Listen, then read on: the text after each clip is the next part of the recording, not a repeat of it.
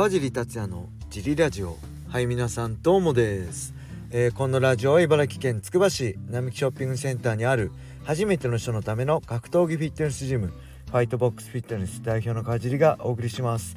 はいというわけでよろしくお願いします。一人で収録してますあ一人当たり前ですね。なんかいつも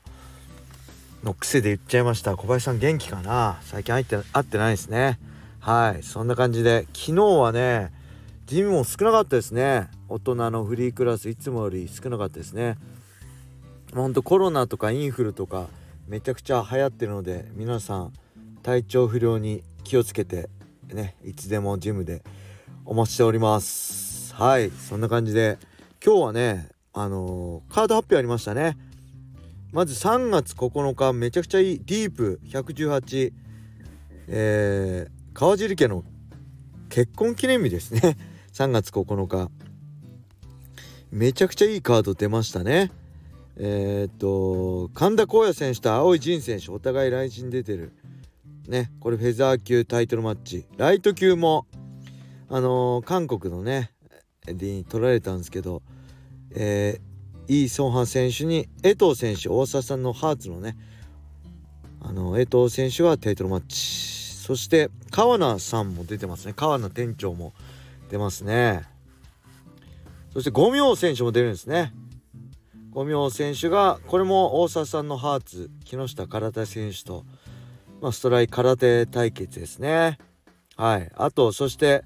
えー、ロッキー・マルティネスね。ライジンや USC にも出ている。が酒井選手とやると。まあこれすごい楽しみです。はい。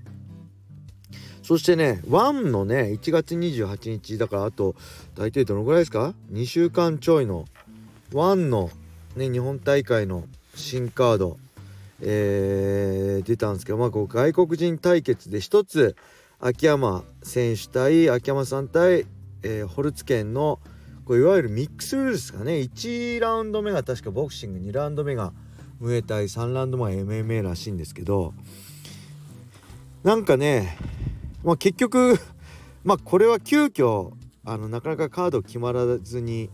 組まれたカードだと思うんで仕方ないと思うんですけど結局いわゆるエンターテインメント系のカードねこういうの1はしないって自ら言ってましたけどまあ組んじゃってますよねはい。で他に、えー、タケルスーパーレッグ青木ノースカット若松、えー、キンガット平谷対三浦で、えー、箕輪対バラート、えー、山北対、えー、マスンヤネねというあとトロン入園とかもいいですね。はい。という感じでまあこれ全カードなんですかね。1234567891011カード。もしかしたらまだあるかもしれないですけどこれだと正直ね厳しいんじゃないかなって、まあ、チケット売れんのかなっていうのがまずありますね。まあ、その辺も含めてちょっと動向が気になります。そしてペーパービュー買うかどうか迷ってます。はい。えー、ロッタンだったら、タケルロッタンだったらね、買う買うよと思ったんですけどね、あんまスーパーレクト僕あんま詳しくないんですよねキック興味ないんですよねただタケルとロッタンはやっぱ天心とのあのあれもあるんでちょっと見てみたいんですけどちょっとねその辺がまあ青木真也のために買うかどうかって感じでしょうねペーパービューは。はい。そんな感じで。えー、レーターも行きましょう。もしもの話を聞いてみたいです。2005年のグランプリでゴミ選手とみんなの記憶に残る好試合をされた川尻さんですがもし決勝まで残っていたら兄弟子であるマッハさんと対戦するわけですが以前川尻さんがマッハさんと練習するとズタボロにされるので一旦道場まで行ったのに車で引き返した過去があるよみたいな話をラジオで聞いた記憶があります。普段の練習でマッハさんの凄さを知る川尻さんはもし決勝で対戦した場合どんなメンタルで対戦に挑んだのでしょうか。ゴミ戦の対戦後俺より強いやつがいたかとつぶやいていた川尻さん。この時階級を落としてライト級トーナメントにマッハさんが参戦した時に俺より強いやつがいるいるじゃねえかと思いましたか。当時見たいカードでした。はいありがとうございます。まあもう24年前です。あ19年前ですね。2005年のプライドライト級グランプリ、えーまあ、マッハさんゴミ選手とマッハさんも出てた。マッハさんはね兄弟子じゃないです。マッハさんが僕の師匠ですね。格闘技 MMA のいろはを教えてくれた一から、えー、師匠です。兄弟子じゃないです。そこだけ勘違いしないようにしてください。でそうね。本当に格闘技始めてすぐの僕ボッコボコにされてたんで当時、えー、ね総合格闘技トップスの周りに田んぼがあったんですけどその田んぼの周りをぐるっと一周してきてまあ3分ぐらい5分ぐらいぐるっと一周してきてトップスのドアにマッハさんの靴があるとあ1人だけだとマンツーマンになってボコボコボコにされちゃうんでまた一周回ってきてあまだ1人だまた1周回ってきてってもうほんと10周ぐらい回ってそれでも来ないと岩瀬さんとか竜太さんに電話して「今日練習来ますか?」ってして「あ今日ちょっと行けないんだよ」ってなるとあこれもう1人確定だってなった瞬間に、まあ、40分かけて車でジムまで来てんの40分かけて家に帰ってましたね。それが1回や2回じゃないですねちなみに。はい。そうこうしてる間にそれ日曜日だったんですけど日曜日マッハさんジムに来なくなっちゃいました。でジムに来なくなったらみんなで岩瀬さんとかと日曜日も一緒に練習するようになりましたね。そのぐらい恐怖でした。はい。そんな過去がありますね。えー、でまあもちろんねあの前にも言ったんですけど、まあ、僕はマッハさんと同じ階級だったら僕はプロだったり世界一を目指すのは諦めてた。そのぐらい当時。まあ僕当時はマッハさんがシュートウェル今でいうシュートウェルター級76で僕はシュート今でいうライト級70だったに階級違かったから僕はチャンピオン目指しましたけどマッハさんと同じだったら絶対勝てないんで僕は目指してなかったっていう話をしたと思うんですけどまあそれ周到時代ですよね。はい。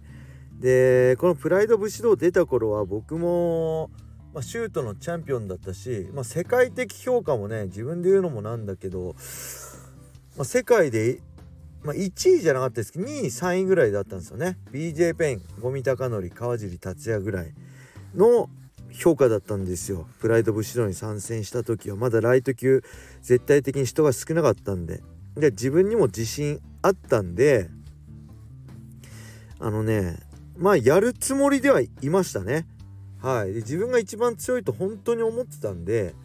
あのー、まあライト級でやれば負けないよとも思ってたし、まあ、本当に怖かったですけど当時からねあのボッコボコにされた後もう本当僕格闘技始めて1ヶ月とか、まあ、3ヶ月とかですよ。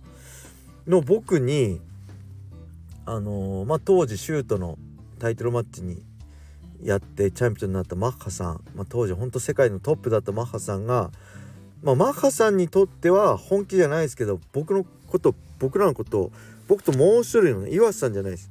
岩瀬さんそこ逃れてたんですけど僕ともう一人の人をボコボコにしてたんですよ。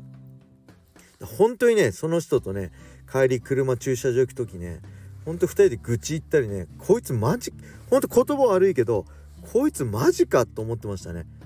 こんなねプロの選手が格闘技始めて1ヶ月のど素人のしかも体重も20キロぐらい違う俺をボコボコにしていいのかって思ってたしこいついつかぶっ殺しちゃうって言葉ごめんなさい間違えました。いつかぶっ飛ばしちゃうって思ってましたね。はいだからまあやられて絶対歯が立たないと思ってたけどあのイライラしてムカついてたっていうのはありました。はい。なんでまあライト級でトーナメントでやるんだったらまあもちろん勝つつもりでやってましたね。はい。まあそれがプロとして当たり前のことだと思うし友達だからできませんとかあのー、ね同じジムだからできませんっていうのはもうトーナメントに参戦した時点で、まあ、言っちゃいけませんよね。はい。そんな感じに思ってますね。うん。でまあそんな風にねボコボコにされてたんですけど数年後まあ僕もだいぶ強くなった後のあのー、マッハさんの格闘技雑誌かなんかのインタビューで当時ねあのその僕たち指導してたんですよねみたいな話題になった時やっぱりねちょっとマハさんも、まあ、試合前でちょっとイライラしたからストレス発散的な感じでしたねみたいなこと言っててあやっぱそうだよねって思いましたねあの普通こんな実力差あったらそんなボコボコにしないもんねって。やっぱちょっと試合前であのイライラしてて僕らがストレス発散になってたんだろうなって当時からも思ってましたけどやっぱそうだったんだなっていうのは思いましたね。はい。そんな感じでえー、これマッハさんには絶対言わないでください。マッハさんの知り合いの方僕。本当今でも怖いし怒られちゃうんで。大好きです。僕の大切な師匠で一生頭上がらないんで。はい。よろしくお願いします。そんな感じでレターもね引き続きお待ちしております。それでは皆様良い一日を。またね